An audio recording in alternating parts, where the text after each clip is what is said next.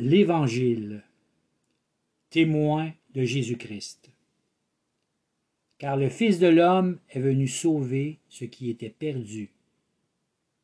Car là où deux ou trois sont assemblés en mon nom, je suis là au milieu d'eux. Notre Seigneur Jésus est vivant.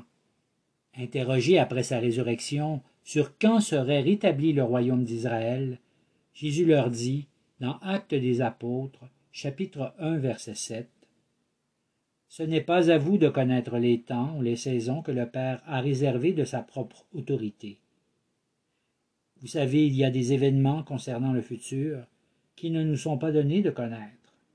Les choses cachées sont à l'Éternel notre Dieu, et les choses révélées sont à nous et à nos fils, à toujours, afin que nous pratiquions toutes les paroles de ce livre.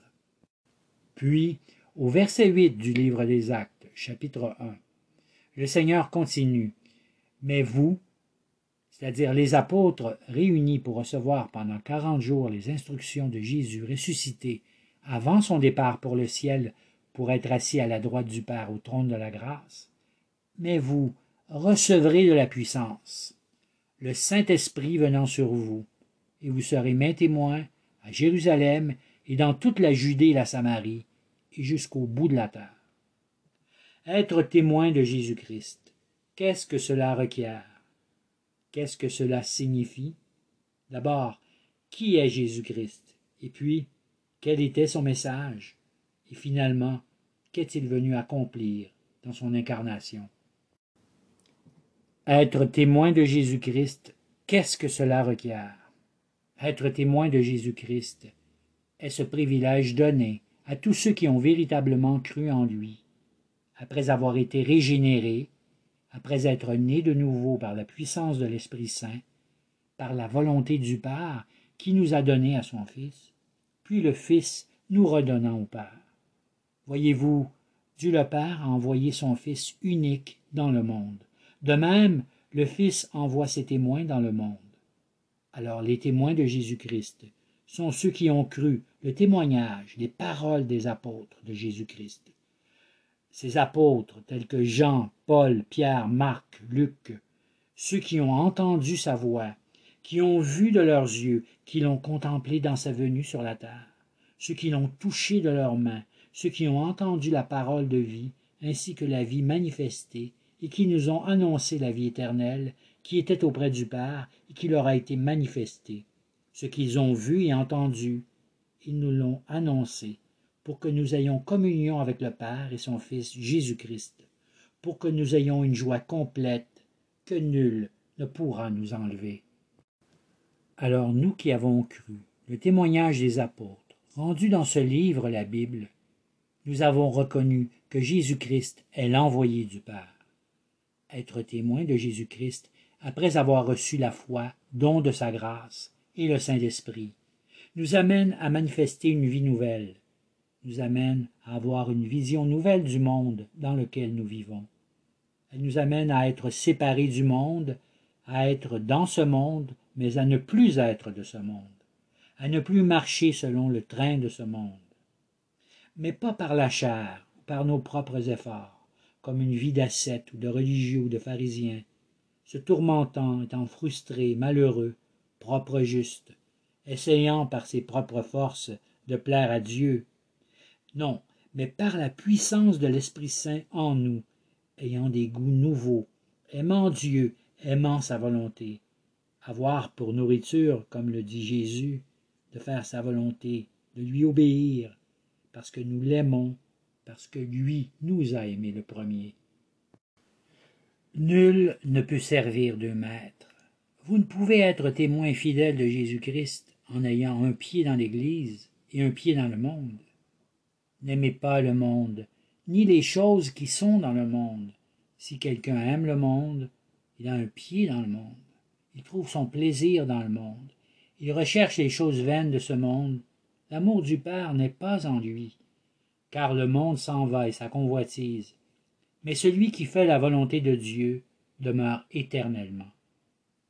Alors être témoin de Jésus-Christ requiert une séparation du péché, du mal, en étant toujours conscient de notre faiblesse, de nos manquements, c'est-à-dire en vivant dans la confession et dans la repentance. En étant bien conscient que Dieu, pour son service, n'utilisera pas des vases souillés, mais plutôt des vases d'honneur, désirant sa gloire, son honneur, marchant dans l'obéissance à sa volonté par la puissance de cette vie nouvelle que nous avons reçue de Dieu.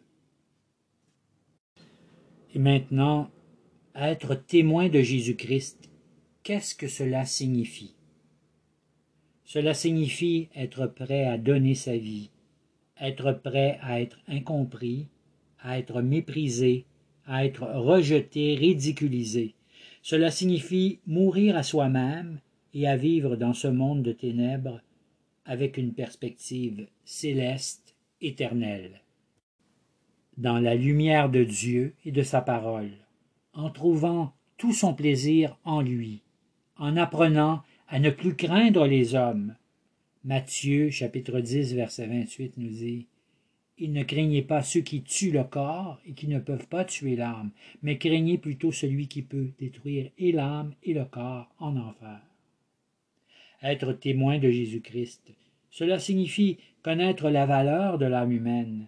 Cela signifie démontrer de la compassion pour ceux qui périssent. Cela signifie être ceux dont le Seigneur se sert afin de convaincre les hommes de reconnaître leurs besoins de Jésus-Christ, de sa vie parfaite, de son sang versé qui lave, qui délivre de la condamnation, qui accomplit la justice en portant ce que le salaire du péché nous avait mérité, en mourant pour nos péchés, en ressuscitant pour notre justification. Mais vous recevrez de la puissance, le Saint-Esprit venant sur vous, et vous serez mes témoins. Et maintenant, qui est Jésus-Christ? Savez-vous qui il est?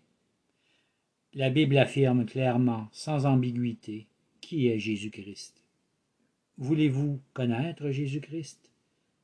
Bien sûr, je m'adresse à ceux ici en ce lieu qui ne le connaissent pas déjà, à ceux peut-être qui croient le connaître, et à bien sûr ceux qui le connaissent et dont l'âme aspire à le connaître davantage, à ceux dont Christ fait les délices de leur âme, à ceux qui sont assoiffés de le connaître. Vous savez, Jésus-Christ est l'homme le plus important qui ait jamais marché sur cette terre.